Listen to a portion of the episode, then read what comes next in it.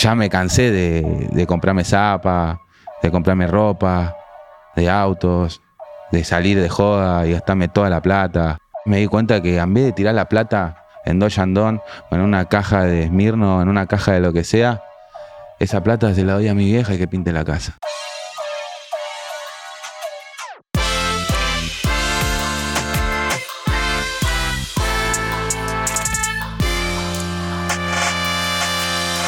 Caleb, bienvenido. Muchas gracias, hermanito. ¿Cómo estás? Bien ahí, muy bien, la verdad muy contento de estar acá. Gracias por prenderte a tomar alguna cosita. Un poquitito de fernecito, así que muchas gracias por invitarme, hermano.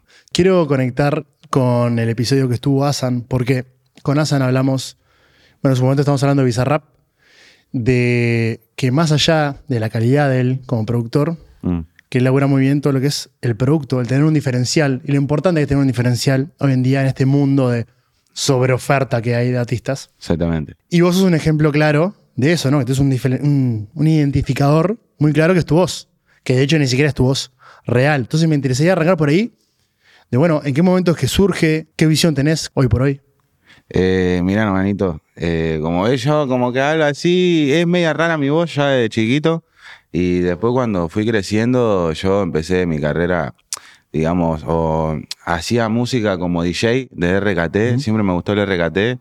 Habían DJ pioneros como, no sé, DJ Cabeza, DJ Pirata, Magigen, todos esos que, que empezaron con el RKT. Y siempre me gustó, siempre me gustó escucharlo, comprar los CD en la feria. eh, y iba, me lo ponía ahí en, en- en el parlante de mi casa y, y estaba obsesionado con el RKT. Y en un momento agarré, cuando me pude comprar una compu ya de grande, que me la dio mi mamá, eh, una compu tranqui, pero tenía el programa que es el que yo uso, el FL, eh, para, para empezar a descubrirlo. Y cuando estoy descubriendo eso, me, po- me pongo a escuchar voces de, de y veía que como que se podían cortar y combinar y hacía remix. En ese momento tenía un canal de SoundCloud eh, que se llamaba DJ Caleb eh, y ahí subía todos mis remix. Y lo hacía más que nada porque me gustaba, por amor. Y después en un momento empecé como a moverme en, en 15, bautismo, cumpleaños, cosas así como, era muy chiquito, no sé, te hablo de 13 años por ahí. eh, y, y iba a tocar como DJ. Después, a medida que fui creciendo, eh, se me ocurrió de meter mis voces en, en algunos remix que hacía. Y empecé a meter una voz así media gruesa y después ya eso me dio el pie a hacer mi primer tema, que, que justo yo venía del... Es como que mi, mi, digamos, mi forma final de lo que soy, digamos, eh, conlleva muchas cosas como el freestyle también, que fue una etapa muy, muy importante para mí, porque para mí el freestyle es como la vida, es todo im- improvisar y, y ver qué sale. Y, y nada, como que pude meter una voz ahí y empecé a hacer como temas como trap, más boom bap, no sé. Eh, como en ese momento estaba más con el rap asociado con eso. Después estuve en el quinto escalón y todo eso, como una etapa que íbamos a las compras y veces que me tomaba, no sé, dos colectivos, dos trenes para ir y perder en la primera y te tenés que volver. ¿Entendés? Con cara de, uh, la puta madre, me hice un viaje y no tengo para volver, pero no sé, vamos a ver si me deja pasar de onda. Y, ¿y cómo es? Y entonces, en un momento, eh, mi, mi objetivo era como llegar al quinto. Veía que todos estaban ahí y yo iba siempre y no clasificaba, no clasificaba, no clasificaba, no clasificaba. Porque en el quinto escalón, en la clasificatoria, por ahí es algo que, que la gente no sabe, te meten con 10 personas o te metían cuando se hacía. Y, y no, no sé, no, no sé si se ve mal o no, pero siempre hay favoritismo en, en lugares. Eh, y entonces por ahí la gente le gritaba más la rima a otro que a, que a alguien que no conocía. Y la tenía que romper mucho para, para que la gente diga, oh, ¿qué onda con este? Más que los jurados. Y por ahí lo que, lo que nosotros con los pibes decíamos, "Uh, ojalá no me toque con algún conocido, como que siempre habían tales que siempre iban. Que está bien, se lo ganaron por su Sí, talento, así como vos te lo tenés que ganar. Eh, pero se te hace difícil porque te toca, yo qué sé, en una ronda te metían a trueno y ya sabes que viene el pedo. ¿Entendés? Pero, yo qué sé, si la rompes, si la rompes, la rompes mal, por ahí le ganás a trueno y clasificás. Cosas así pasan, locas, pasaban ahí en el quinto. Y clasificó una vez, que me tiró el beat del Duco, me acuerdo, un para el Duco. Y, y después otra vez que, que estuve con Acru, que fue una batalla que Acru la partió. Sí. Y cuando ya me sentí realizado con el freestyle, empecé a hacer música. Y empecé con el trap ya en ese momento, el reggaetón. Y mientras trabajaba para pagarme mis videos. Después llegó un momento que, que cuando, cuando volví a ver lo que me, lo que me gustaba del RKT, eh, hice un tema que se llamaba Pompa para atrás, que fue el tema que inició, digamos, todo, como el, pie a, que mi carrera explote, digamos, porque ese tema, si bien tuvo 400 visitas, y lo subí con una portada de, un nenito así perreando, nada que ver, tipo, random. Lo agarra Bruno. Lo agarra Bruno LC. Lo agarra Bruno LC, que es un DJ, eh, le mandamos un saludo también, y me dio, me dio esa posibilidad de, de que él lo suba en su canal. Y yo muy agradecido, le agradecí, no lo podía creer. Y cuando lo sube a su canal hace 100.000 visitas, porque para ese momento, ¿te acuerdas que antes como que explotar las visitas, no sé, un millón en un mes ya era, ¿qué onda? Sí, bueno, de hecho, no sé, Pablo tenía temas que era condenado para el millón, como que, mirá qué crack que soy, yo llego al millón con todos mis temas. Exactamente. Y cuando él sube ese tema, eh, me habla el elegante. Cuando me habla el elegante, nunca me había hablado nadie, nada. Y me habla él primero y me dice, ¿qué onda, amigo? ¿Vamos a meterle el remix o qué? Y ahí después hablé con su productor y el chabón le metió al remix. Me lo pidió para su canal y obviamente yo accedí. Yo en ese momento tenía un canal con 300 suscriptores. Y cuando sacamos Pompa para atrás, eh, lo fuimos a grabar allá en General Rodríguez, al lado de la autopista, me acuerdo, y, Elian, eh, éramos dos pibitos que, eh, si bien ella tenía unos par de temas pegados, pero era eh, también hacía las cosas que, podía con lo que tenía, ¿entendés? Y, me sentí identificado con él y hasta el día de hoy le agradezco que, yo creo que gracias a él eh, también un poquito estoy acá con él, donde estoy, a donde llegué, porque fue como que él me pasó la bocha y me dijo, toma, vos jugá también. No fue egoísta. Y eso se, se apriesa mucho de, una persona, eh, así que siempre voy a estar muy agradecido con él. Y nada, después de, Pompa para como que, como te dije, me dio la bocha y empecé un par de goles. Y saqué Turraca y después de, como que Turraca la gente lo recibió bien, antes había sacado unos par de temas y, y nada, fui, fue surgiendo.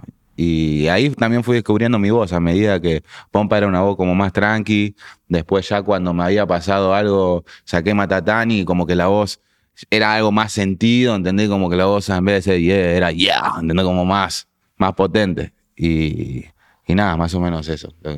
Claro, porque de hecho, el primer tema tuyo que hay en Spotify, que es de 2019, que es Piensa en mí, ahí estás cantando con tu voz normal. Exacto. Totalmente natural. Y ya el siguiente ya está el cambio.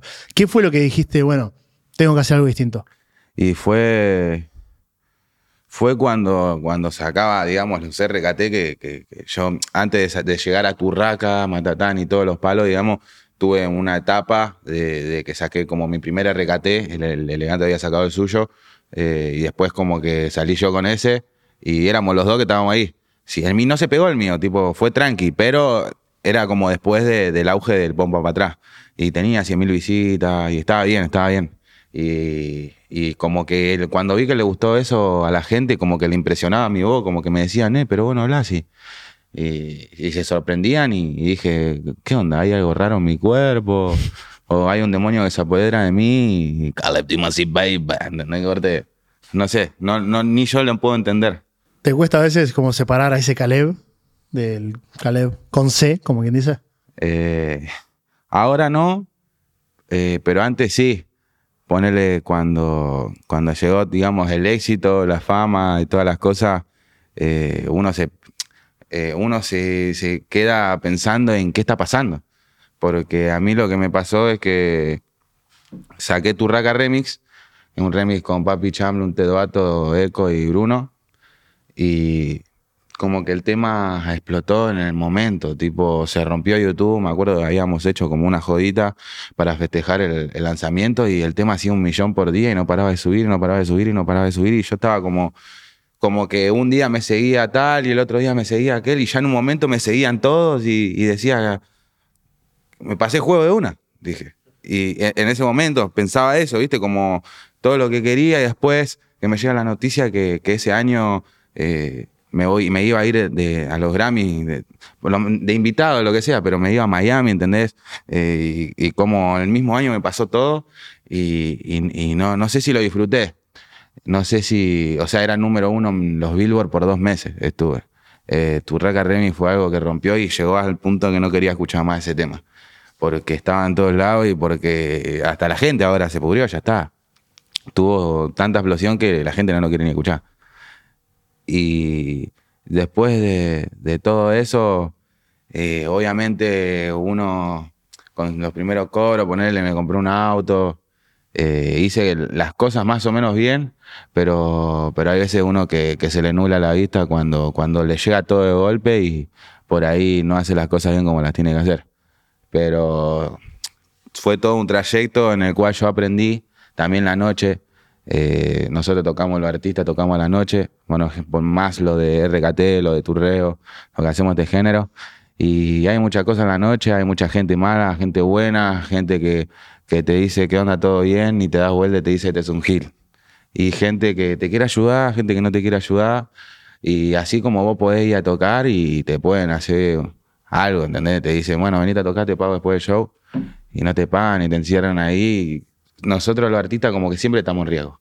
Y, pero lo importante es un, uno de cuidarse a uno mismo, no tener que andar con una banda o no tener que andar con, con pistola o lo que sea. Yo creo que uno se, se puede prevenir de, casos que, que, te pueden llegar a, perjudicar. Entonces, como que todo eso que yo viví me, me enseñó como a, a disfrutar un poco más lo que es mi carrera artística y, enfocarme en, buenos comentarios y no en malos comentarios, en buena gente y no en mala gente, digamos. Rodearse y tener un círculo que sea sano y saludable, digamos, también. ¿Te pasaba mucho eso de quedarte con lo negativo y no todo lo bueno que te está pasando? Esto que decía que no, no logré disfrutarlo o no llegué a disfrutar todo.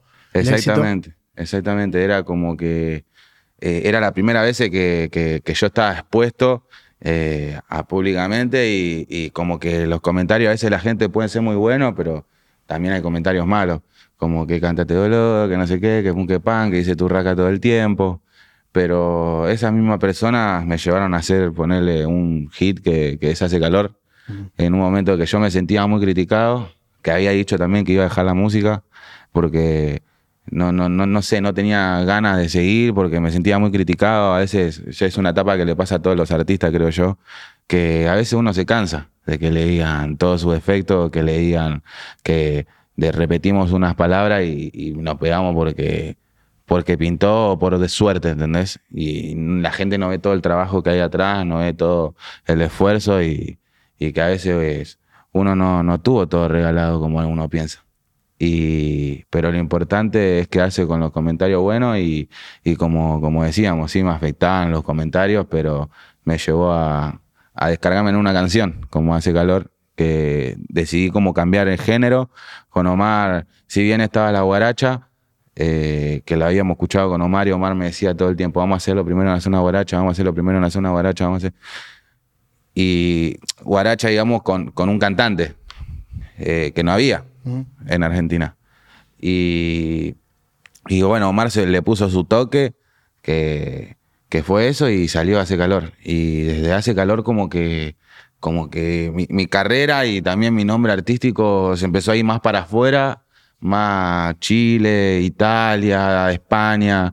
Eh, cuando hicimos el remix también con Esfera Basta y, y RFV, eh, el tema tuvo tendencia 2 en Spotify allá en Italia. Y acá por ahí no sonó, pero logramos el objetivo que era tener algo pegado afuera. Y en ese momento, cuando Marte dice para hacer hace calor, ¿qué estaba pasando por tu cabeza? O sea, porque evidentemente fue un quiebre. Eh, y en ese momento yo iba al estudio y no me salía nada. La crisis eh, que nos pasa también. Eh, había hablado con artistas y el, el bloqueo. del bloqueo, exactamente, el bloqueo y y bueno, Omar fue mi desbloqueo, para decirlo así. Yo iba al estudio de Omar, no me salía nada porque estaba mal, no estaba bien y también mucha joda, no dormía piola, no me alimentaba bien, no hacía nada. Lo único que hacía era por ahí salir. Porque llega un momento que, que no sabes, ¿viste? Te, te perdés y ves a todos en la noche porque vas ahora, ahora en la movida, no sé si antes era así, pero ahora vos vas al baile y te cruzás a todos los pibes de la escena. Eh, y nada, eh, entonces, como que, ¿qué me estaba preguntando? Ah, el desbloqueo. El desbloqueo con Omar fue porque él siempre me, insistía que hagamos eso, que hagamos eso a Baracha, que hago algo diferente. Y también me daba miedo de pegar un cambio porque dije, me están criticando si hago esto, pero también me critican si no hago esto. Entonces, ¿qué hago? ¿Entendés? Y, ahí decidí hacer eso. Como que no sé si, si, si ellos no, los, los, los haters, digamos, de, de- que te tiran de mala sangre, eh, no me hubiesen criticado de esa manera, por ahí yo no sacaba ese calor. Y seguía, por ahí me decía, no, no, seguía haciendo seguía- o, o no dejá de decir, por ahí seguía con el RKT como seguí, pero no hacía esa pausa de decir, che, voy a cambiar el juego. Claro. Y, y fue un éxito, gracias a Dios. Y ahora que decía lo del remix con Fere Basta y, y RVFV, ¿cómo surge? Porque son dos artistas grosos. Lo que decía vos, capaz que acá no explota tanto, pero allá sí. Mirá, a, mí cuando me lo contaban me costaba creerlo de. eh, porque estaba muy obsesionado con acá, con Argentina. Con que siempre me gustó, no sé, salir, que me reconozcan, o que en todo mi show me canten los temas. Siempre quiero estar como ahí. Que no perder público, sumar. Y como que estoy todo el tiempo viendo los números porque es mi trabajo y porque me gusta. Porque me gusta que, que la gente me tire buena onda y, y que siempre haya trabajo para mí y para los míos. Pero esa jugada de hace calor me la hice Tomás Talarico, que es el, dueño de mi discográfica. Y un saludo para él, para Nacho Viale también. Y él me dice, vamos a hacer una jugada para afuera, me dice. Y yo no, no había hecho todavía algo así, tema con nadie afuera o cosas así. Y, y vos decís, le digo, hace calor, si hace, si hace frío, le digo. Cara, acá hace frío, me dice, pero allá hace calor. En España, en Italia. Vos decís, le digo. Sí, sí, haceme caso. Yo tenía unas par de fechas en España y ¿sabés lo que hace el loco? Eh, me saca los pasajes para de España, tipo después de los shows, irme para Italia, tipo y en España, antes de irme a Italia, grabar con, con el artista que es de ahí de España y después ir de viaje a Italia y grabar con Esfera. Y estuvimos, no sé, seis horas en Italia, ¿entendés? Fuimos y grabamos el video y nos fuimos. Fue increíble. Y después cuando, cuando teníamos el video, todo, yo dudaba, decía, vos decís, me va a cagar pedo la gente que, que le saco esto, no sé. Dice, sí, sí, confía. Y después ya escuchaba el tema con la parte de, de Esfera que dice, Tiza, comadre", que es una parte re pegadiza que se pegó en Italia. Y lo sacamos. Y cuando lo sacamos, empezamos de los números y no lo podíamos creer. Tipo, me mandaba mensaje, eh, a la semana me mandó un mensaje el Esfera, el, el artista de allá, y me dice, amigo, ya somos disco de oro. Y después la otra semana, amigos, ya somos discos de platino en Italia. Y tengo muchos oyentes de Italia ahora en, en mi Spotify que, que están ahí, esperando otra cosa. Así que un out para Italia. Che, en el episodio del podcast que estuvo Omar, vos comentaste también, bancándolo. De hecho, tenés publicaciones en Instagram, bancándolo a él como amigo, como productor. ¿Qué rol ocupa él en tu carrera? Mirá, Omar trae para tomar. Mentira, pero Omar, yo lo conocí cuando. Antes de sacar tu Raga Remix, creo, en ese tiempo. Eh, yo siempre lo escuché. Tipo, él fue. Para mí es el mejor productor de Argentina. Para mí es tremenda persona. Y a mí me dejó hasta dormir en el estudio. Tipo, el día que lo necesité siempre estuvo. Y yo no tengo nada malo que decir de él. Y como que a mí me abrió las puertas de, muchas cosas, digamos. Él es un, es un genio en el sentido de que él agarra el FL o, o lo que sea que vos se lo pidas y él transmite tu idea en notas. ¿Entendés? Como que el chabón te entiende, te comprende y sabe lo que querés hacer, sabe a lo que vas. Y aparte te sentís muy seguro laburando con una persona que, que sabes que tiene 1500 hits ya pegados, ya hechos, y él también pegó a muchos artistas, ¿entendés? Eh, si bien a veces es muy criticado, eh, y lo entiendo, si yo, yo se lo digo hasta en la cara a él, porque yo soy así, así como te lo digo a vos, le dije, amigo, si vos hiciste algo malo, tenés que pedir disculpas. Y si no hiciste algo malo, yo te creo, porque sos mi amigo y te quiero. Pero si hiciste algo malo y me crees, pedí disculpas, le dije. Y yo sentí como que él eh, nunca me demostró nada malo y, y nada, hasta el día de hoy saben que cuando se junta Calais y Omar sale un palo. Y esa conexión que, que hay en el estudio no la tuve con ningún productor. Y siento que, siento que, que tiene merecido todo lo que tiene y, y que la gente lo tiene que conocer un poco más. ¿Cuál es la conexión? ¿Qué es lo que vos ves? Así que sí, bueno, yo conecto, de verdad. Y Omar eh, es muy ent- entrometido, digamos, en, en mi carrera y en mi música de buena manera. Eh, porque él me dice, che, amigo, no digas esto, porque tal, o qué tal si le metes algo más, ta, ta, ta, ta, ta, ta, ta", ¿entendés? Como que él se mete mucho y, y yo también me meto en, lo de él, ¿entendés? Como que le digo, che, pará, déjame hacer un corte acá. Y como yo lo dejo, él me deja. Y es como esa conexión de artista y productor que, o que vos sabés que, que algo es palo ya cuando lo escuchan los dos juntos y se ponen a gritar así. Eso, eso es hermoso, esa, esa conexión de, de, digamos, de decir que estás laburando pero lo haces feliz. Y por ahí con otra persona, porque todos los artistas creo que tenemos ahí un productor que, que se siente más cómodo, digamos. Y después con otra persona por ahí te lo tomás más como, bueno, por ahí no, a él no lo conozco mucho, me está grabando y o cuando vas a grabar con otras personas, viste, que caes a un estudio y decís por ahí, no sé, no le quiero decir, eh, escuchame, eso del beat está medio flojo, pues no sé cómo se lo va a tomar.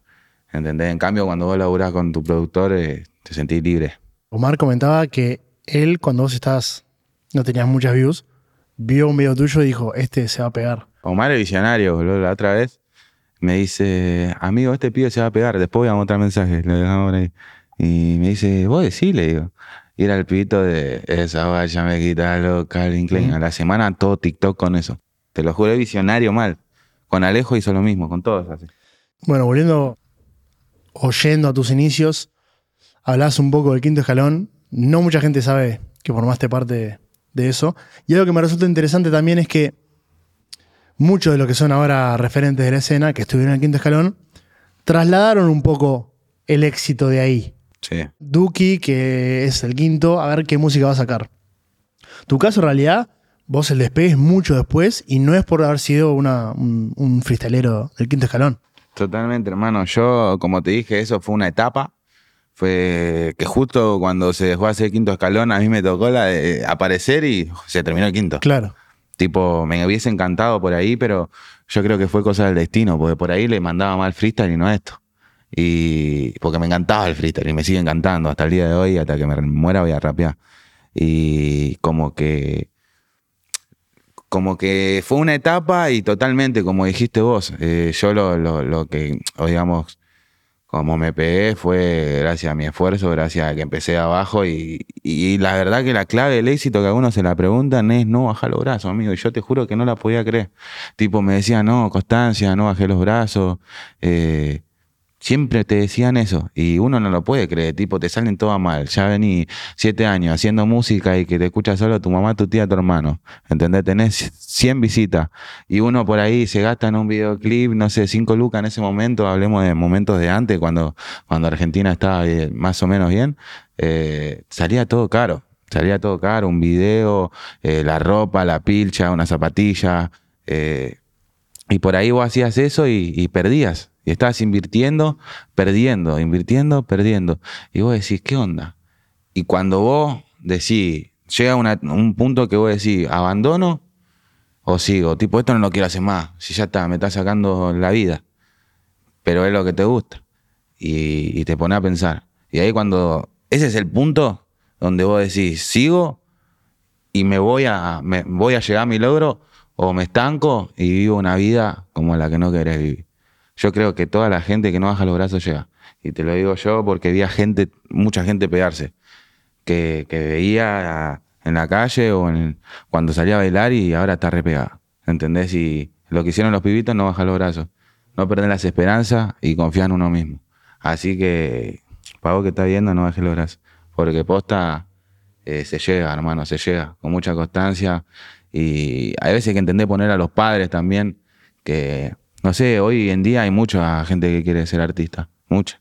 Si vos ves, eh, hay veces que se pega un pibito, otro pibito allá, allá, allá, y hay gente de barrio. Y yo creo que en eso estamos, estamos un poco piola, digamos, acá, porque le damos espacio a la gente que, que, por ahí lo necesita. Y artistas así como, como me meto en esa bolsa como yo, como elegante, como muchos artistas que, que ayudaron a, digamos, a la nueva ola. Y, por eso siempre tratamos de, ayudar y dar lo mejor, digamos, para la nueva generación. Hablando de eso, vos eh, hace un tiempito subiste una historia, no sé si estabas llegando a tu casa o qué, como estás medio cansado, che, muchas gracias a la gente que me pide fotos, que me saluda, a veces es medio cansador o no estoy siempre dispuesto. Y claro, lo conectaba con esto, ¿no? Ser un- una figura en la escena, tener un rol importante, es una responsabilidad. Claro. ¿Cómo convivís con eso? Eh, a, a mí me encanta sacarme fotos, me, me saco con todo. Si bien nunca, nunca negué una foto yo, eh, jamás, y por ahí un día si estás volando en un show, vos sabés cómo es tener cuatro shows y tenés que irte a las chapas y no llegas tarde al otro y les fallás a la gente que te está esperando. Eh, pero nunca negué una foto en mi vida. Es más, me encanta y el día que no pase no me gustaría. Eh, así que convivo bien con eso. Si bien, no sé, hay veces que, salgo y ponerle salir a comer y, por ahí te comes un, un raviol y te piden dos fotos. Te comes otro raviol y te piden tres fotos. Otro raviol y te piden un saludo para Marquitos. Después para Juan. Pero siempre hay que hacerlo bien porque es la gente que, que te da de comer. Es la gente que te apoya y la gente que, que ese video después lo ve un nene y ese nene sabe lo feliz que está. Porque por ahí vos sos el ídolo, por ahí no soy el ídolo, pero ya con tener un video tuyo puede decirle a sus amigos, che, mirá, tengo un video de este y se siente, se siente piola, no sé. Eh, eso, hay veces que, que- uno como artista eh, dice, uh, la puta madre. Pero después, cuando te sacás la foto y, y pensás, eh, sabes que, que, le- que lo hiciste, le hiciste bien a una persona. Eh, así que puedo convivir piola con eso por ahora. Me imagino también que pasaste de estar del lado capaz del guacho que arranca o del fan a ahora ser un artista que está en una buena situación. Entonces, tenés las dos ópticas, sabés lo que es estar de un lado y del otro, ¿no? Sí, me pasó, boludo, que, no sé, caía, caía un- a un evento eh, donde iban artistas y yo estaba tipo, no, mirá aquel, le voy a pegar una foto, voy a decir que voy a quedar fan, porque, no sé, en ese momento era así. Y me terminaban saludando ellos a mí, ¿entendés? Era una cosa de, ¿qué onda? Y de ahí ya como que, que como que pasás a estar del otro lado. Y, y también cuando yo veo un pibito que me ve así, de la, de la movida nueva, eh, por ejemplo con el Alejito, que cuando el Alejito estaba, estaba saliendo, lo traté como si ya lo hubiera conocido, ¿entendés? Como, ¿qué onda, turro, todo piola? Y él, él lo dice en un video, como que él flasheaba que yo le iba a mandar a comprar la coca, ¿entendés? sí, sí, vi. Y, y no, yo lo que siempre hice, vení, sentite uno más, papá, acá estamos. No hay diferencia, no porque yo tenga más seguidores en ese momento, porque ahora él me pasan seguidores, se re despejó, re despegó mal. Eh, corte, como que nunca sentí que, que yo soy más que nadie, ¿entendés? Somos todos iguales, si bien me gusta a veces competir, pero sanamente, digamos, con, con personas que, que sé que, que por ahí es una competencia sana, ¿entendés? Eh, a uno a veces le gusta estar uno y no le gusta estar dos, ¿entendés? Entonces siempre uno va a querer ser el uno. Y es una pelea constante entre todos, pero por ahí es sin querer queriendo, pero está, ¿entendés? Sí, sí. Siempre uno quiere lo mejor para uno. Así que, pero está, está piola eso. Ahora que hablabas, bueno, de los cambios y cómo se vive de ser un fan o estar arrancando a estar ahora, eh, ¿te pasó a vos también en las relaciones con otros artistas o que te dieran más bola por acá que antes no te daban? Sí, sí. Olvídate, hermano. Yo cuando arranqué, eh, que había, bueno, había sacado ese tema con Elian, eh, después yo quería como invertir un poco, digamos, en, en mi carrera. Y, nada, habían algunos DJ que me hablaban, algunos DJ, bueno, el DJ Tao también siempre me habló, me tiró la buena, hicimos la session. Ya en ese momento teníamos la session hace mucho tiempo. Tipo, ya la teníamos grabada, teníamos como cinco hechas. Y esa era una de las que no iba a salir, la del pari explotado de Sonatado. Y después terminó saliendo. Y, y nada, después había otra clase de gente que no sé, eh, le, le- le pedía un beat, che, ¿qué onda? ¿Podemos hacer algo ahí? Pasamos un beat, que no sé qué, y te quería cobrar cinco mil dólares. A un pibito a un pibito que está empezando, ¿entendés? Que no cobró todavía ni su primer regalía. Y cuando la compre tampoco va, la cobre, no, tampoco va a tener para pagarte. Porque tu primer regalía, 5 mil dólares, ya sería, no sé, eso, Maradona. ¿Hace cuánto fue eso? Y hace, en la época de, de Matatán, un poco antes, por ahí, por ahí en esa época. Pero, pero bueno, digamos, yo aprendí que, que uno, uno siempre tiene que, ser bueno y, y después a esa persona terminó como trabajando conmigo, ¿entendés? Y, y tipo fue gratis, ¿entendés? Como que la vida todo vuelve. Y, pero nunca, nunca tuvo la intención, digamos, de, de, de, no sé, de, bueno, amigo, ¿qué onda? Eh, ¿Vos cuánto? Sé que, que, que todavía no te ha pegado, que esto, que lo otro, no tenés número, no tenés ingreso. ¿Cómo podemos arreglar? ¿Me entendés? Tipo, ¿a cuánto llegas? De última. Sí, y, y no, pero nada. Más o menos eso, pues. ¿Y quedó todo bien ahora? No. No. Ok. che, hablando un poco de esto, ahora que estás en donde estás, eh, ¿qué, tuviste, qué, esfuerzo tuviste que hacer para no marearte, si es un poco la expresión? Y yo creo que uno siempre se marea cuando, cuando llega, digamos, su momento. Porque, ¿qué pasa? A mí lo que me pasó es que siempre estuve ahí. Como que no es que fue que saqué, ponerle Turraca Remis y quedó ahí.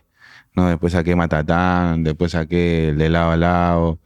Seguí siempre sacando temas y, y como que uno también es una persona y por ahí vos no estás bien como Caleb Dimasi Baby y como Caleb estás bien y, y te sentís raro porque no podés coordinar tu vida con tu vida artística. Y es como que son dos personas diferentes y uno está bien y otro está mal. Y por ahí a mí me pasó mucho de estar en mi mejor momento y estar re mal como en mi persona.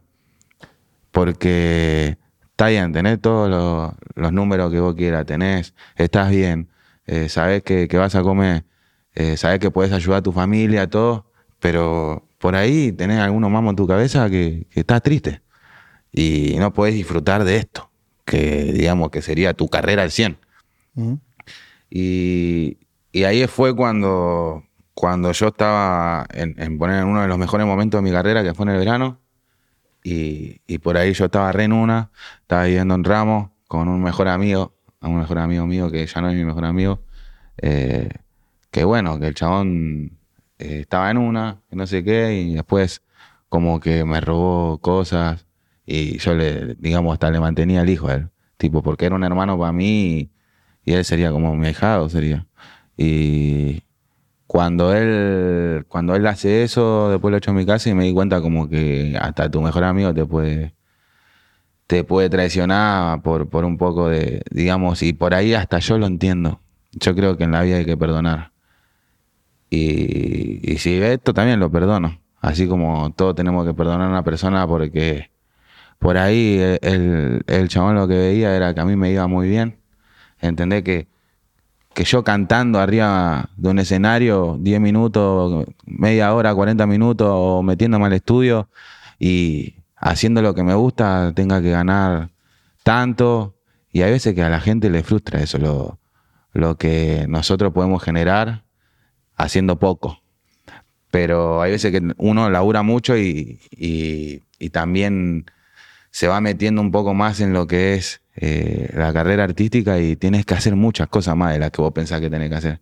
Cuidar tu imagen, eh, ir a las entrevistas, eh, no faltar a, la oficina, porque si faltas a la oficina se te desacomodan todos los temas, responder, estar con las historias, después fijarte qué onda los números de YouTube, si tenés que subir una historia, algo de Spotify, estás todo el tiempo con el celular. Y, por ahí yo, lo que voy con esto es que, que hay que perdonar porque por ahí uno quiere vivir como vos vivís y no tiene esa oportunidad. Y hay veces que, que uno se le nula la cabeza o como se te marea, como vos dijiste, y hace cosas que no quiere hacer. Y por eso, como que yo siempre trato de ser buena persona, aunque me hagan cosas malas. Si antes era rebardo, si antes iba re para el frente, pero hoy en día hay gente que te tiene envidia o gente eh, mala que, que, te hace maldades y, y yo trato de, de, mirarlas, enojarme sí porque te enojas, pero dejarla pasar porque ellos quieren vivir como vos. Che, por hoy, esto que hablas, bueno, del equilibrio, de el Caleb con K, Caleb con C, que estén bien, ¿están equiparados hoy? ¿Hay un balance? Hoy sí. Sí. Hoy, hoy soy feliz. Hoy como que siento que, que puedo ser y puedo ser el que yo quería, digamos. Como que siento que ahora soy uno solo. ¿Me entendés? Que soy el mismo que, se para delante del micrófono y soy el mismo que cuando, cuando voy a ver a mi mamá. Y tengo los mismos ideales, los mismos sueños, los mismos cuando canto y, y, y todo, siento que, que soy yo.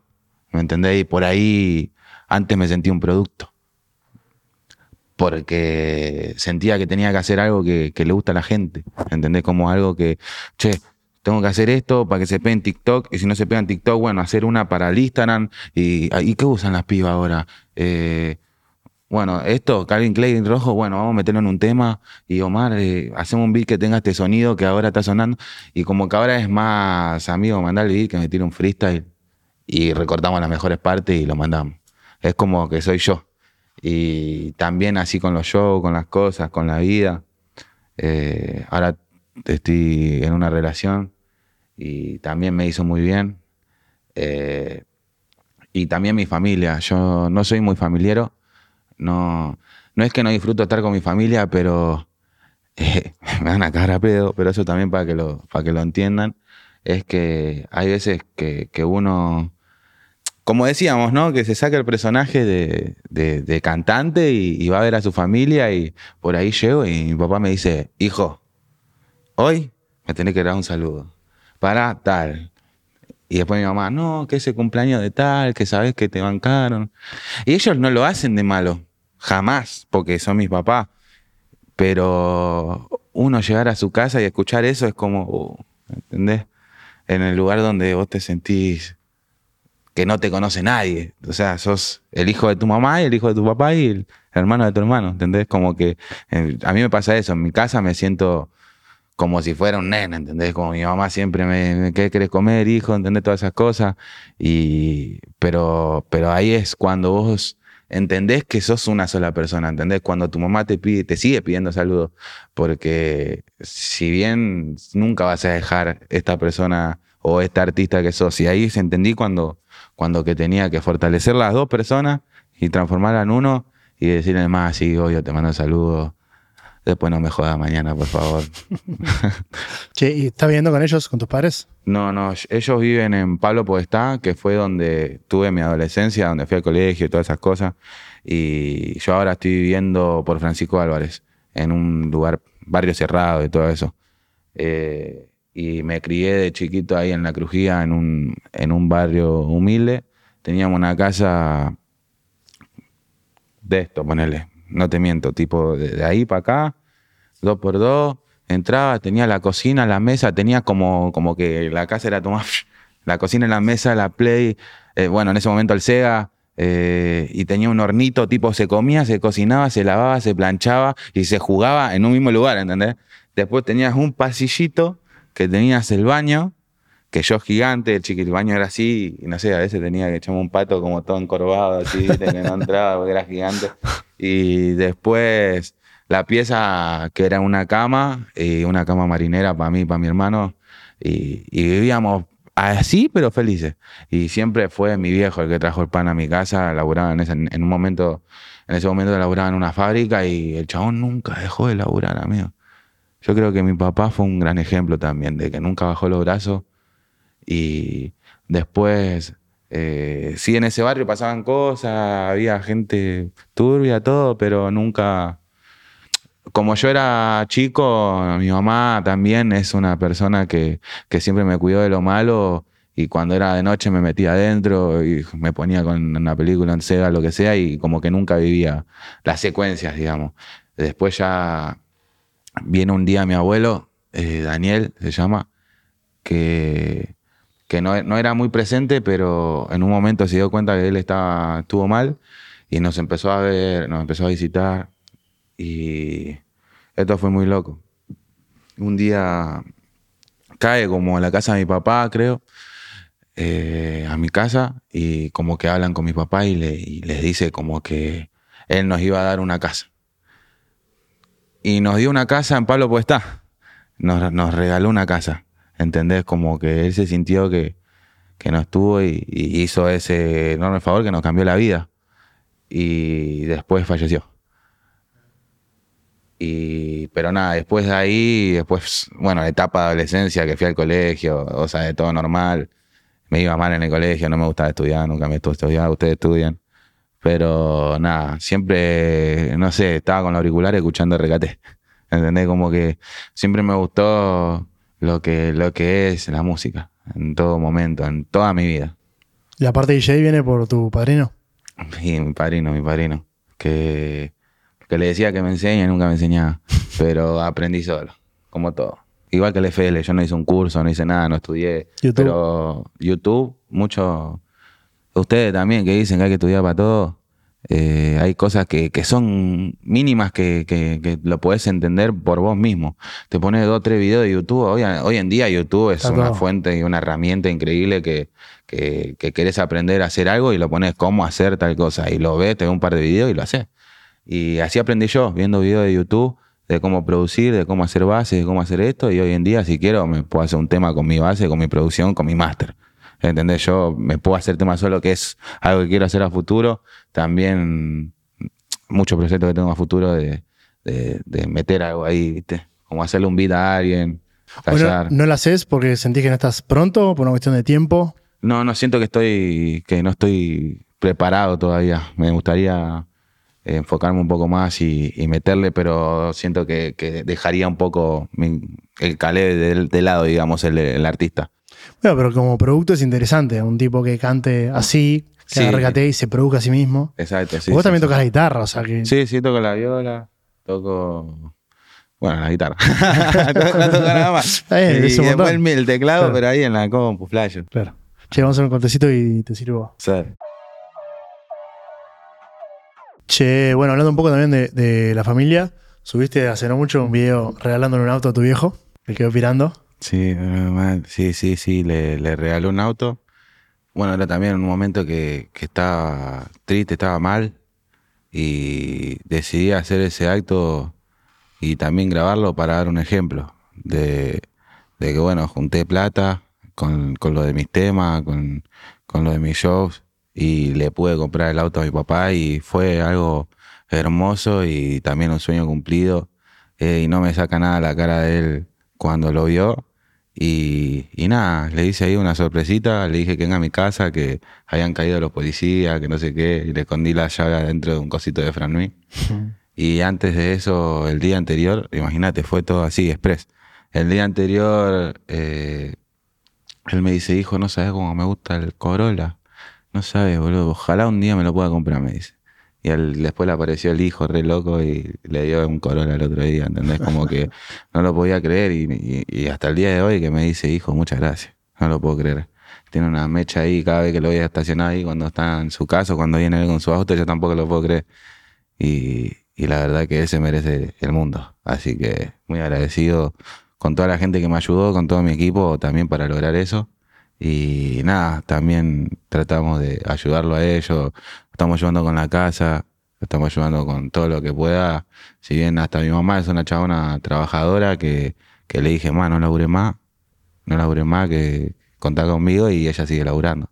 Porque ya se acostumbraron los dos a trabajar, que no pueden estar al pedo. Y siempre, familia laburadora, laburadora digamos. ¿En algún momento conversaste con ella o se te pasó por la cabeza que si bien vos haces música y es tu laburo, tu profesión, en las letras un poco se habla de la mujer, eh, el culo, el chupi o lo que sea? Y mira, antes mi mamá no entendía, eh, digamos, todo lo que es esto del RKT, el turreo, que, que es música más o menos de barrio, que es música para, para el boliche, es música de descontrol, digamos, que, que vos lo escuchás y te dan ganas de perrearte al piso, dale, dale, agitarla. Y para eso tenés que poner unas letras que la gente lo sienta y que si le tiene bronca a alguien que, con tu letra diga eso, eh, o que si tiene ganas de perrear que vaya para abajo, ¿entendés? Como que mi mamá al principio no lo entendía, hablar de, de faso, de esto, que lo otro. Eh, mi mamá nunca estuvo de acuerdo con todas esas cosas, pero hoy en día ve que es mi trabajo, ve que genero, ve que, que la gente me saluda y que, que si bien hay veces que, que mis letras no son las mejores, pero hay veces que, por ejemplo, hago otro, otra clase de tema, otra clase de, de estilo de música como para que, que, sea un poquito más apto para todo público. Y, y, nada, hoy a mi mamá ya como que está acostumbrada, digamos, a escuchar que, que tire ahí alguna guasada que otra. ¿Y vos qué pensás hoy por hoy? Eh, y no, para mí uno tiene que siempre eh, entender que, que, es música, que es, está hecho para, es un tipo de música, como te dije, para, para alegrarse, para estar contento y, y como que tratamos de darle esa energía, eh, tratamos de, de, poner palabras que por ahí un cantante de reggaetón comercial o cualquier cantante que, que, no está mal tampoco porque es también otro eh, producto, digamos, digamos, decimos esas cosas que por ahí otros no se animan a decir. Entonces le mandamos sin miedo, por ahí que YouTube nos censure, por ahí que YouTube pase algo, por ahí que, que estemos ahí al ojo de, de todos viendo si, si te equivocás, si no te equivocás. Pero, por ejemplo, la gente acá en Argentina es bastante comprendible, comprensiva y entiende. Así que, bien ahí. Me gustaría hablar también, vos estuviste en Tamochelo Remix, que salió después del fallecimiento de Nova. Sí. No sé cómo viste esa experiencia de sacar un tema. Mirá, eh, ese remix tuvo una historia muy larga. Tipo, había gente que no salió al final, eh, yo no estaba, después estuve, después no estaba, después estuve. Eh, yo había escrito mi parte hace mucho tiempo, hace mucho tiempo, y era la parte de agendarme, lo tengo contándola. Y después eso, como me dijeron, el productor de, de Nova en ese momento me dijo, no, escúchame, ¿no estás? Eh, usé esa parte para un tema, que es el gendarme, y explotó. Explotó, mal. Y después yo siempre fui, eh, no sé si decirlo amigo, porque yo no soy alguien falso, pero, pero sí eh, fui muy compañero de, de Lauti, del Nova, en el sentido de que, que, siempre nos tirábamos buena onda, siempre nos hablábamos y cuando nos veíamos la mejor. Y, y nada, esa, esa noticia nos cayó todo para atrás, toda la escena mal. Todo para atrás y yo no lo podía creer porque el rodaje fue creo que una semana antes. Y él estaba ahí con su mamá, estaba con toda su familia, estaba con sus amigos, estaba contento porque tenía un nuevo auto, le había comprado el terreno creo que a la, familia. Y el chabón me, me, hablaba y lo notaba feliz, ¿entendés? Viste, como, como ponerle, yo te dije que oye, soy feliz. Lo notaba así él, como que estaba, ya, ya se le notaba y después pasó eso eh, y nos quedamos todos flayando, nos quedamos todos tristes y, y, quedó el tema. Quedó el tema ahí. Yo me acuerdo que también lo fui a ver, lo fui a despedir. Le dejé un, un reloj eh, Patek, me acuerdo, que estaba, estaba muy piola. Eh, que eso me lo había dado mi primo Eco. El Eco era un reloj caro y me dijo, usalo y me lo regaló después. Y como que yo agarré eso y como que él me lo dio a mí y yo se lo di a él. Eh, por ahí suena crudo, pero lo vi y se lo dejé. Y, ese día como que yo siento que, que, una persona, aunque se va, te puede escuchar. Y le agradecí por, por dejarme estar en el tema, sabiendo si iba a salir o no iba a salir y, porque me dio unos par de consejos también él. Y después, cuando, cuando fui justo ese día a verlo, también había otros artistas que se acercaron. Eh, y lo vi a su manager. Si bien yo me, lleva, me llevo bien con su manager, y era muy triste ver cómo, cómo él y su familia quedaron con el corazón partido, digamos. Y, pero creo que fueron fuertes y la decisión de sacar el tema ese yo eh, en eso estoy de acuerdo eh, porque era un sueño de él. el sueño del pibe, digamos, el sueño del Nova, de hacer Tamo Chelo Remix. Y, y lo largamos y explotó. Primero sacaron como un audio, después sacaron el video y explotó. ¿Qué consejos te ha dado? Y él me, me da consejos porque él como que siempre fue como influencer, ¿te acordás? Que subía videos. Y yo le decía, amigo, me están pasando todas malas. ¿Qué onda vos, cómo andás? me dice, no, a mí también siempre me pasan malas. Pero si te, te pones a pensar en todas las malas que te pasan, no te llegan las buenas, me decía. Y yo le dije, amigo, tenés razón. Y después ya siempre hablábamos jodiendo. Pero como que siempre teníamos una charla de a mí me pasa esto, a vos te pasa eso, a mí también como charla de artistas, digamos, y compañeros, colegas. ¿Qué se viene a futuro para que le dé Dimasi? y mira, amigo, como dicen por ahí, me fui mundial. Tengo un par de shows afuera. Eh, voy a tocar, bueno, ahí en Uruguay. Voy a tocar, eh, seguramente vayamos para Chile, España. Eh, seguramente también vayamos para Italia. Eh, y bueno, eh, no sé si puedo tirar las que vos sabés. ¿Londres era? Londres, eh, Miami. Miami, México, el 2 de diciembre tocamos en el Coca-Cola Flow Fest. después, ¿qué me falta? Invitado a los Grammy. Invitado a los Grammy en Las Vegas. y bueno, aparte de toda la música que voy a sacar, y este verano no se me escapa ni a palo. Este verano me calé más. Che, vos, eh, bueno, en Mantatán hablas un poco también de todo el tema de las discográficas, toda la industria y qué sé yo. Entonces me interesa saber tu visión hoy por hoy, no sé, ya un poco más asentado, cómo lo ves desde adentro. Mira, cuando, cuando yo pegué ese boom, eh, había firmado con unas personas eh, que, era, que es mi ex manager, que bueno, laburó bien, le mandamos un saludo, y había firmado con un DJ y me hicieron un contrato como que yo era artista de tal DJ y, mi ex manager era mi manager. Y cuestión que con como ese contrato no me convencía, después tuve una pelea eh, con ellos y se rompió el contrato. Y quedé eh, con Mojo. Mojo es, digamos, la, la compañía con la que yo trabajo hoy en día la, la encargada de ponerle a hacer tu raca remix y todos los palos, digamos. Hay temas que, que sí hice yo solo con GZ, que GZ es una persona que, que me ayudó bastante en mi carrera. Es un, un, chico que tenía una cámara Sony y nos pusimos a grabar videos. Y, de ahí nos pegamos, ¿entendés? Tipo, después pasó todo. Pero ya después laburando profesionalmente, ellos, eh, Mojo es la discográfica que, que me apoyó. Pero antes de, de ellos, cuando estaba sin, sin rumbo, digamos, eh, se ofrecieron todos, digamos, a querer agarrarme. Y, lo que pasaba era algo re extraño, que era tipo, esta discográfica le tiraba mierda a esta, y esta le tiraba mierda a esta, y esta le tiraba mierda a esta. ¿Entender? Era como, todas te iban a hacer mal todas te van a cagar, todas te van a sacar tanto porcentaje, pero esta te saca menos y esta te saca más y esta te, pero si esta te saca más es porque te da más esto y si esta te da más esto es porque te, es un es un che, ¿para dónde voy? ¿Entendés? ¿Para dónde voy? ¿Qué sé yo? ¿Entendés? Y uno no, no entendía, eh, yo no sé, me daban un contrato y, y hacía, pum, lo firmaba. Por ahí me decía, Calé, más y tenés que entregar tu casa y hacía ti. ¿Entendés? Porque uno no, no, entiende esas cosas.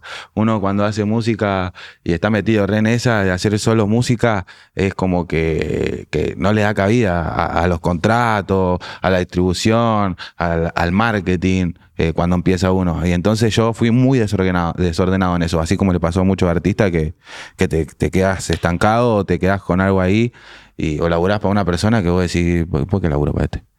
¿Entendés? Y si yo soy eh, la voz y yo soy el... Y, después de ver todo eso, también vi, no sé, eh, cómo manejan a otros artistas, y entonces como que ahí empecé a ver y dije, bueno, esta es mi mejor opción, y, me quedé acá y, nunca tuve, digamos, problemas, pero, pero sí he tenido problemas con otras discográficas, no me quieren pagar o cosas así. Eh, pero lo veo como algo re importante y en que en uno que se tiene que meter mucho, lean los contratos, tienen que leer, aunque sea una paja, por lo menos tener una persona que te los lea por vos y te diga, che, esto está para firmar, clavarle el sello que, va para adelante, te favorece o lo favorece a los dos. Eh, o hay veces que por ahí un artista dice, bueno, tengo que tener más porcentaje. O, o tanto. Pero bueno, eh, también poner en la, distribuidora lo que sea, si labura por vos, si ese porcentaje que vos le estás dando lo invierte un poco, también eh, te está beneficiando a vos porque le das herramientas y si a vos te va bien, a ellos les va bien. Entonces, es imposible que, que la distribuidora, si, si sos hay casos, porque hay casos de artistas que por ahí no están full pegados y sienten que la distribuidora los deja ahí un poco tirados. Pero porque tenés que, tenés que generar para, para que ellos, digamos, puedan aumentar el nivel de audiovisual, de, todo. Así que, digamos, es un tema delicado ese, es un tema delicado y que hay que tener mucho cuidado con lo que uno firma, en lo que sea. Bueno, vos en una época, creo que sacabas un tema todas las semanas. Palo, palo, palo, palo, palo. Me imagino después frenaste porque supongo que no era sustentable seguir ese ritmo. Eh, frené. Bueno, esa fue mi época de locura. Que por ahí, no sé, sacaba un tema, no se pegaba, pero sentía que tenía que sacar un tema, amigo. Tipo, sentía, che, quiero sacar un tema y quiero sacar un tema y los volvía locos a los pibes, de, como hablábamos, de, mi sello, los volvía locos porque les pasaba el tema y le decía mañana grabamos. ¿Me entendés? Así, o el mismo día. Y los chabones tenían que armar toda la coreo para que yo pueda grabar. Y si yo no. Y en ese momento, si vos me decías que no, te voy a buscar. ¿Entendés? Tipo, dale, dale, dale, dale grabamos, grabamos. O, no sé, me las arreglaba y, y, traía una cámara yo y grababa yo, ¿entendés? Tipo, era muy ansioso. Después aprendí a controlar eso y es como te decía, que, que, atrás de todo hay una estrategia de marketing. Si bien yo sigo sacando muchos temas y me metía a muchos remix y, y ayudé a mucha gente también, eh, y como que en un momento dije, pa, me pasé un poco.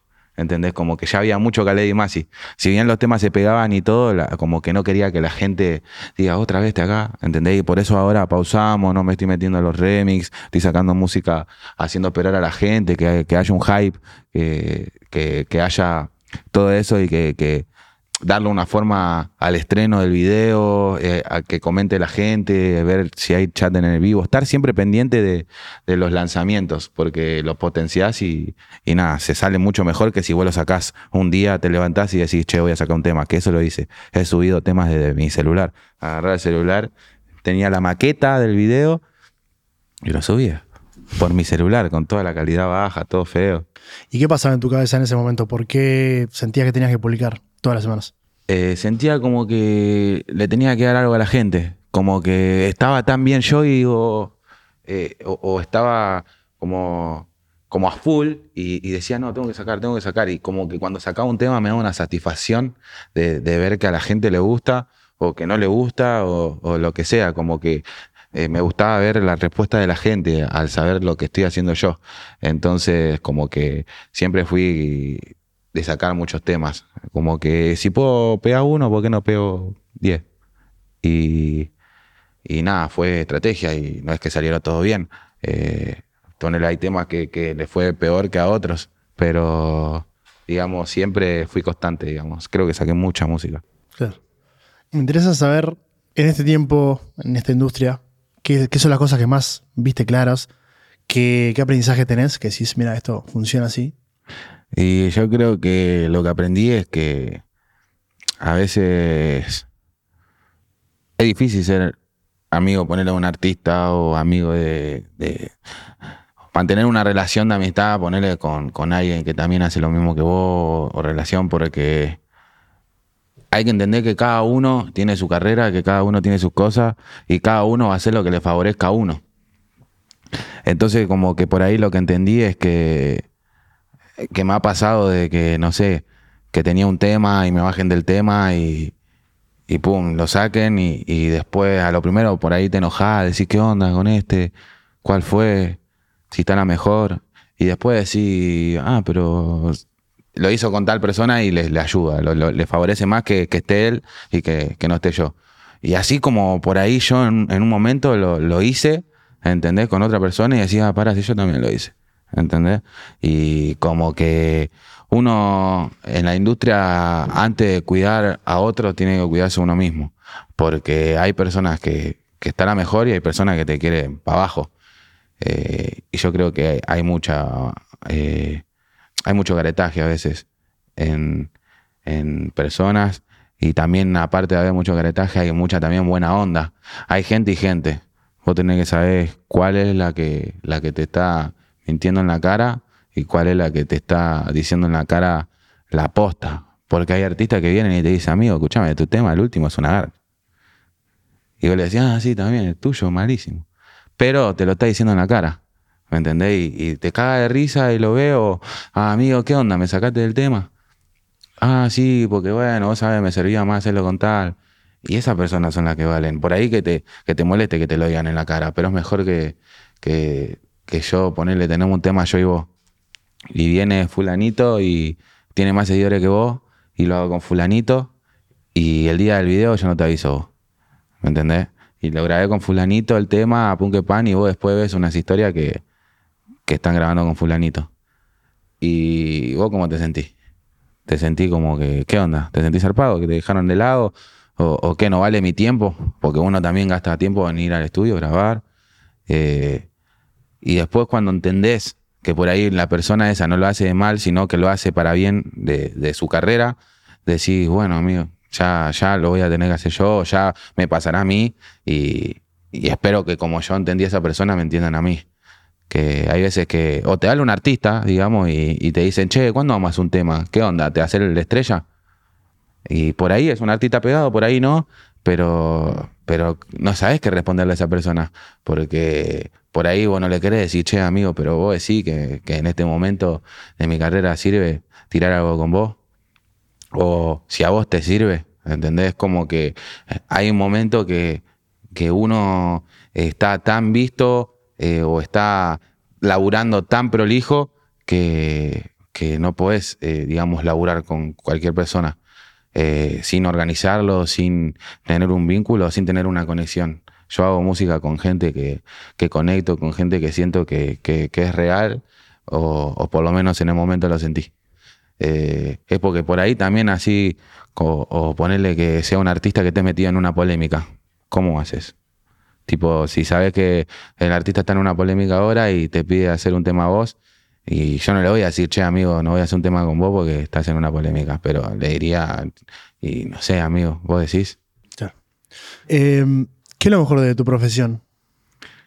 Eh, lo mejor de mi profesión, yo creo que el reconocimiento de la gente, el amor eh, y la comprensión, digamos, que, que tienen mis, digamos, mis fans, mis seguidores yo creo que tengo seguidores y tengo fans. Hay gente que, que, es un poquito más obsesionada conmigo y otra gente que me ve como más de, eh, bien ahí, Caleb, lo que lograste, o me escucha tu música, y otra como que, ah, Caleb, Caleb, Caleb, que me gustan los dos tipos de, de, personas, porque hay gente que yo también era así con, con algunos artistas cuando era chico y tenía una obsesión con, con algún artista y lo escuchaba todo el tiempo y se lo veía, me me dan los pantalones. Y por ahí hay gente que le pasa eso y yo creo que lo más lo más valioso de mi carrera son mis fans, mis seguidores. ¿Lo peor de tu profesión? Y ser criticado todo el tiempo. No que es que, me siento criticado todo el tiempo, pero vos subís una foto, subís un video, subís algo y ya sabes que, que te va a ver mucha gente. Y si te ve mucha gente, también mucha gente te puede decir cosas que vos no querés escuchar o estás cansado de escuchar que te digan esas cosas. Y cuando uno se quiere conectar y, va a, cualquier red social y sube una foto como para tirar buena onda, sube un video o un tema, lo que sea, y siempre van a ver esas personas que, te dicen que estás haciendo las cosas mal o te van a criticar solamente porque su función es estar atrás de un teclado o atrás de la pantalla diciendo, diciéndole a las personas y haciéndole acordar de los efectos que tiene y diciéndole de, de, lo que hace mal, cuando todos sabemos lo que hacemos mal y todos sabemos los defectos que tenemos, es lo que más te van a decir en tu vida, más que cosas lindas. Si pudieras cambiar algo tuyo, ¿qué cambiarías? Si pudiera cambiar algo mío y no ser tan impulsivo. No sé, no decir todo el tiempo lo que pienso. Por ahí, ahora mismo, eh, tiré algo que después voy a decir, voy a decir, pero yo creo que eso es lo que vale también un poco de mí, si bien es como un defecto, no defecto. Porque si vos me caes mal, te lo digo, acá, así, cara a cara. ¿entendés? Y si tengo que nombrar a alguien, lo nombro y, y después por ahí sí te queda el, che, vos decís que tenía que haberlo dicho, pero, pero también te hace un poco real, te hace como que vos, estoy yendo yo, ¿entendés? Como te dije, no, no tengo que contarle nada a nadie y, y también lo que siento soy de decirlo y por ahí No sé, me pasa con amigos, con, con mi, novia, con, con, mi mamá, con mi papá. Me pasa que, que le digo, che, para un poco, tal, ¿entendés? Le, la tiro de una. No uso filtros. Y por ahí la otra persona se lo toma mal. ¿Entendés? Pero yo le digo siempre, soy, te digo lo que pienso porque si yo no te digo la verdad, no te lo va a decir nadie. ¿Qué preferís que te mienta? Que te diga que no cuando es sí. ¿Dónde te ves en 20 años? Y me veo con un par de hijos, en una remansión, con toda mi familia y teniendo mi sello, Turreo Místico. Que tener unos artistas que empezar a, ya creo que, que, también es un sueño mío ser como también estudiar un poco lo que es el manager, lo que es eh, el booking, todas esas cosas. Me gustaría en un futuro cuando ya sienta que, que yo estoy viejo, Ahora me quedan muchos años, pero cuando sienta que, me tengo que retirar o lo que sea, seguir haciendo ruido, por ahí meterme un poco más de productor, como te dije, y, ayudar a artistas, amigo, ayudar a esos artistas, meterme a, los barrios, meterme a los barrios con, con, gente y, hacer en una casa una juntada, en un estudio donde vengan unos pibitos y poner un beat y que tiren sus barras, pa, pa, pa, pa, y agarrar a los mejores y firmarlos y ayudarlos y, y digamos, siempre creo que toda mi vida va a ser vinculada a la música. ¿Algo que quieras decir antes de cerrar? Y que todos te van a decir que no podés. Pero si vos te decís que podés, vas a poder. Y aparte de que podés, vas a lograr más de lo que vos te pensabas. Y es algo que vos decís, hermano, ¿cómo llegaste acá? Y por vos llegaste hasta acá. Porque no bajaste los brazos. Y podés, eh, podés, te va a dejar trauma, te va a dejar loco, te va a dejar... Porque a veces dejar todo es agotador. Y hasta hay veces que tenés todo y te levantás y decís, tengo todo, pero no me siento completo. ¿Me entendés? Y, ahí es cuando te das cuenta que lo material, ni los billetes, para mí los billetes son cartulinas que, o lo que sea el material que, que te facilitan vivir la vida. Yo nunca lo veo así. Tipo, no me importa la plata, nunca me importó. Sí, tengo mis autos, sí tengo mis cosas, pero tengo tres autos y uso uno. Los otros los tengo ahí tirados, ¿entendés? Como que no, nunca me importó lo material. Siempre me importó ayudar con lo que tengo. Ya me cansé de, de comprarme zapa, de comprarme ropa, de autos, de salir de joda y gastarme toda la plata. Es chiquilinadas que hace uno cuando, cuando estaba conociendo esta vida, esta vida de artista.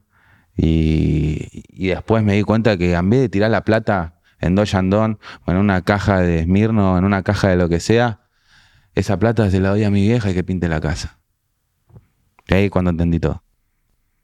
Caleb, muchísimas gracias. Gracias a vos. Un traído.